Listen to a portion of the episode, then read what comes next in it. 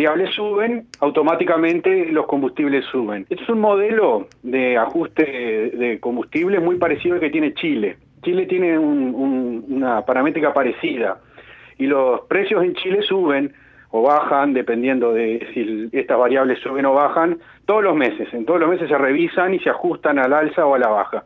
Hablar de aumentos o ajustes, yo te diría que a esta altura es, son sinónimos, o sea, yo puedo considerar un aumento un ajuste o un ajuste un aumento, eso es, es un tema este, de palabras. Yo, yo eh, quitaría un poco ese, ese elemento y te diría que este modelo le da transparencia al sistema, bueno, puede ser, pero también entendamos que acá hay un problema que es mucho más profundo.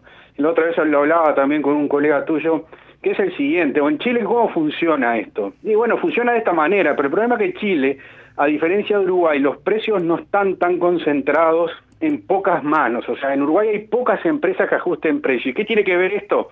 Cada vez que sube el combustible arrastra el resto de los precios los precios de los alimentos, en fin, todo, se ajusta cuando se ajusta el combustible. Cuando sube el combustible, en los países donde hay mucha competencia suben los precios y cuando baja el combustible bajan los precios. Pero eso no, no va a ocurrir en nuestro país, porque eso ocurre en los países donde hay mucha competencia entre las distintas, este, los distintos oferentes. En, en Uruguay que es muy chico y está muy concentrado, mm. yo te puedo asegurar que cuando suban los combustibles van a subir los precios. Mm. Pero cuando bajen, si un día lo hacen, no, van. a bajar los precios. Y ahí va a ser la, gran diferencia. Mendiburu, nuestro país, porque uno cuando puede cometer el error de pensar que comprar combustibles para un país es como ir al supermercado, bueno, hoy me faltan tantos litros de no sé qué, voy al supermercado y lo traigo. Yo si no me equivoco, eso no es así, ¿no? Eso se compra con eh, anterioridad y diría una anterioridad importante. Sí, sí, efectivamente. El petróleo se compra crudo eh, y con varios meses de anticipación. O sea, con este, generalmente ANCAP tiene un stock determinado de, petróleo y cada tanto lo va este, renovando, digamos, va, va consumiéndolo, eh, produciendo naftas y gasoil, etcétera, asfalto, y este, periódicamente va haciendo grandes pedidos para este, recomponer el stock que está, que está utilizando. esa es la forma en que trabaja ANCAP. Ahora, mi pregunta es la siguiente. ¿Cómo puede ser si compramos hace varios meses y tenemos un stock, lo compramos a un precio, al momento que sube el combustible, no sé, mañana sube en el mercado internacional, nosotros también subimos cuando en realidad lo habíamos comprado a un precio más bajo? Sí, eso es cierto. El tema es que ANCAP toma siempre el precio de reposición, tanto como para dar los resultados de la propia empresa, de ganancia o pérdida, siempre toma en consideración, eh, o debería tomar en consideración, el precio de reposición, que es el precio actual, no el precio al que compró.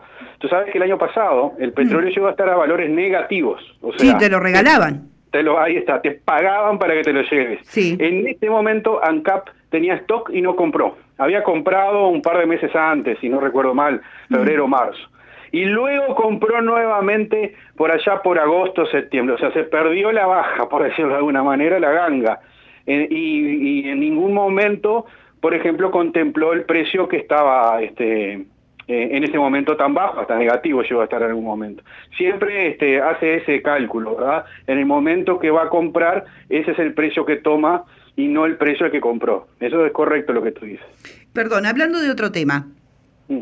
Se conoció hoy que la inflación subió de nuevo y se salió de los rangos previstos por el gobierno, que estimaban entre un 3 y un 7%, mm. y parece ser que el Instituto Nacional de Estadísticas dio a conocer que eh, la inflación en los últimos 12 meses fue de 7,33. Primero, ¿qué hablamos cuando, ¿de qué hablamos cuando hablamos de inflación? Y segundo, ¿cómo incide esto en el bolsillo de la vecina o el vecino que nos pueda estar escuchando?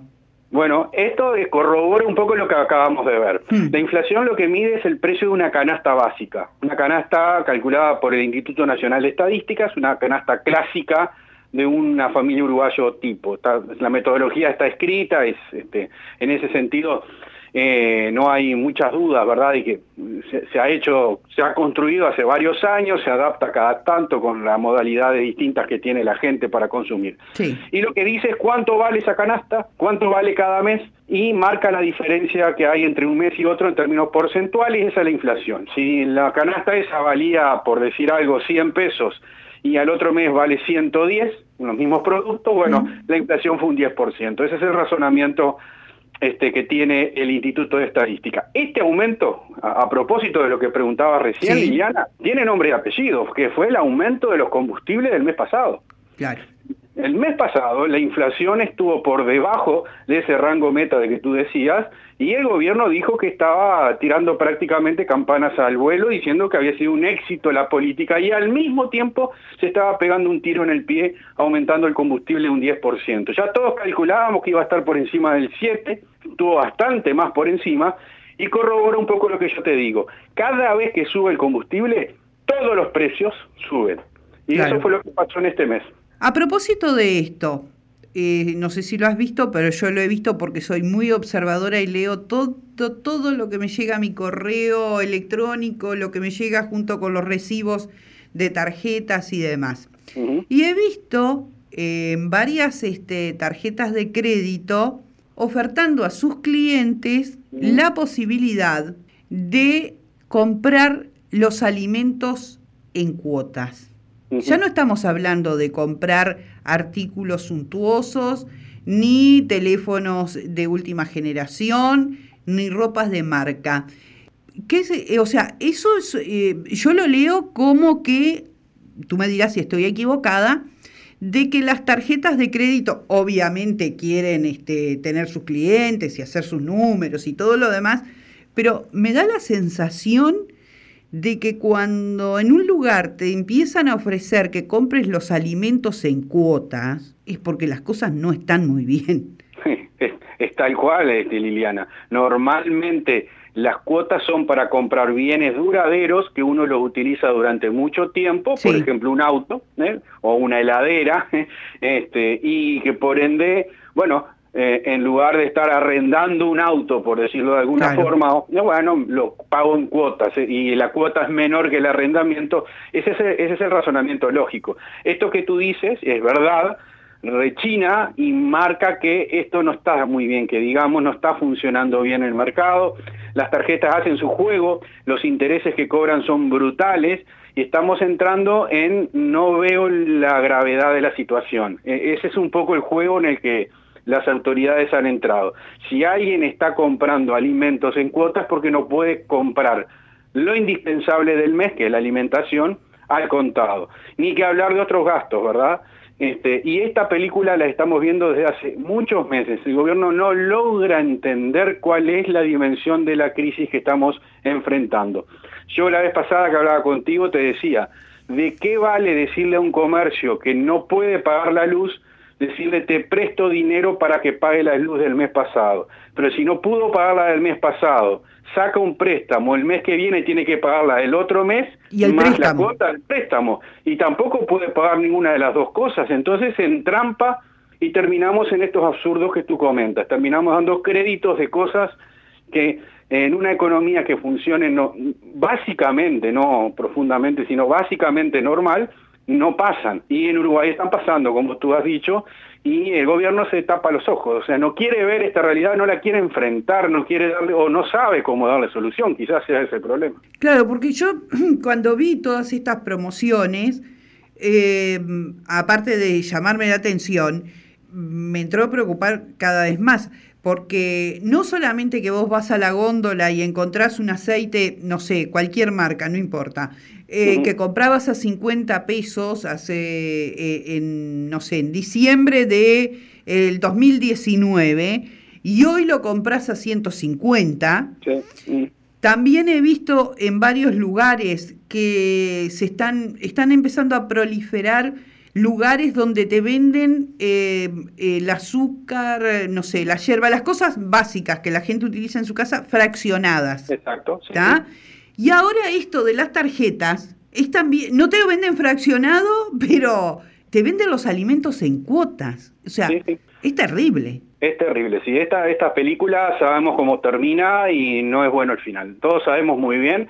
Este, y no hay perspectivas, no hay soluciones, y, la verdad que preocupa, yo comparto contigo, es muy preocupante la situación, y, este, y queda un trecho largo porque no hay ninguna medida correctiva de fondo, o sea, son todos parches los que hay, cosas que no, no terminan como esas que yo comentaba recién, mm. créditos a gente que no puede pagar, bueno, este, no, la verdad que indigna un poco la, la, la situación realmente y preocupa, por supuesto. ¿Cuáles son, ¿Cuáles son las perspectivas del gobierno para lo que resta del 2021 y el 2022 en materia de recuperación económica? Mira, acá tenés dos cosas, Liliana. Primero, eh, voy a hablar en términos futbolísticos para que todo el mundo entienda. Cuando alguien pierde un partido 6 a 0, sí. ¿eh?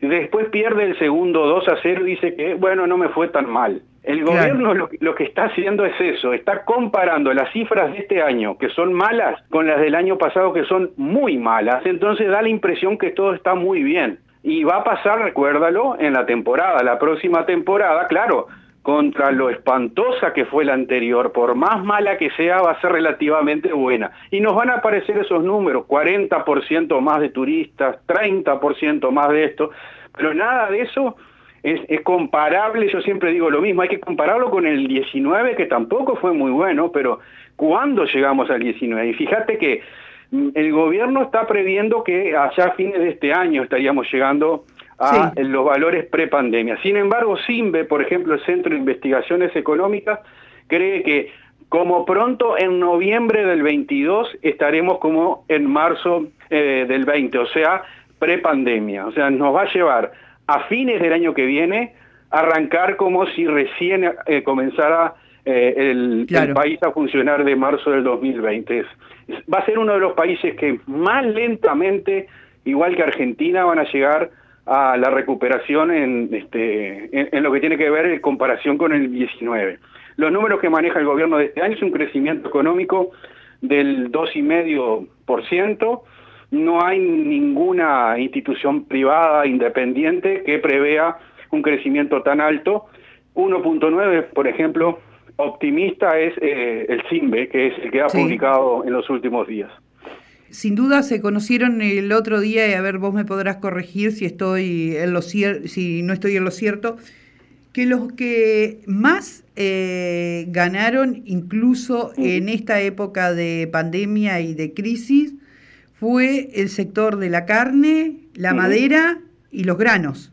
Sí, son los ahora ese es otro elemento que se está manejando también con eh, con cierta tendenciosidad o no sé cómo se dice exactamente con una tendencia que creo que no es este eh, no es del todo adecuada. Hay sectores en la economía que están creciendo efectivamente. Eso que tú comentas, los sectores exportadores fuertes, o sea, los grandes, frigoríficos, carne, eh, vacuna y derivados, eh, soja, eh, trigo, celulosa, forestación. Ahora bien, ninguno de esos sectores arrastra la mano de obra, por ejemplo. O sea, ninguno de esos son intensivos en mano de obra y por consiguiente el mercado de trabajo lo mira por la televisión. Sigue estando muy debilitado, y no tiene ningún signo de recuperación más allá de que estos sectores estén creciendo. O sea, estamos teniendo un país con dos sectores económicos que están este, acelerándose a velocidades totalmente distintas. El primero de ellos, que es el más concentrado, que es el que hablamos, los grandes exportadores, los grandes, las grandes cerealeras, a los que les está yendo muy bien, y el resto, el 95% restante de las empresas y de los trabajadores, que están entre media máquina y todavía paralizados. ¿En qué número se ubican, a, propósito de esto, en qué número se ubican el, se ubica el desempleo en nuestro país? 10.5%, pero ese, esa tasa de desempleo es también un poco engañosa porque tenemos por lo menos otro tanto que son eh, personas que ya no están buscando trabajo porque se han desesperanzado y directamente eh, se encuentran en lo que se llama la población económicamente inactiva, o sea, no están desempleados porque no buscan trabajo, pero no buscan trabajo porque creen que no van a encontrar. Quiere decir que ese número es mucho más bajo del que en realidad debería de ser. Eso se le llama desempleo oculto, o sea, es un desempleo que no aparece, pero cuando uno rasca un poquito, es gente que quiere trabajar, pero que no, ve que no tiene ninguna posibilidad y por ende no busca empleo. Mauro, muchísimas gracias por estos minutos para M24. ¿eh? Como siempre, un placer. Hasta pronto. Igualmente.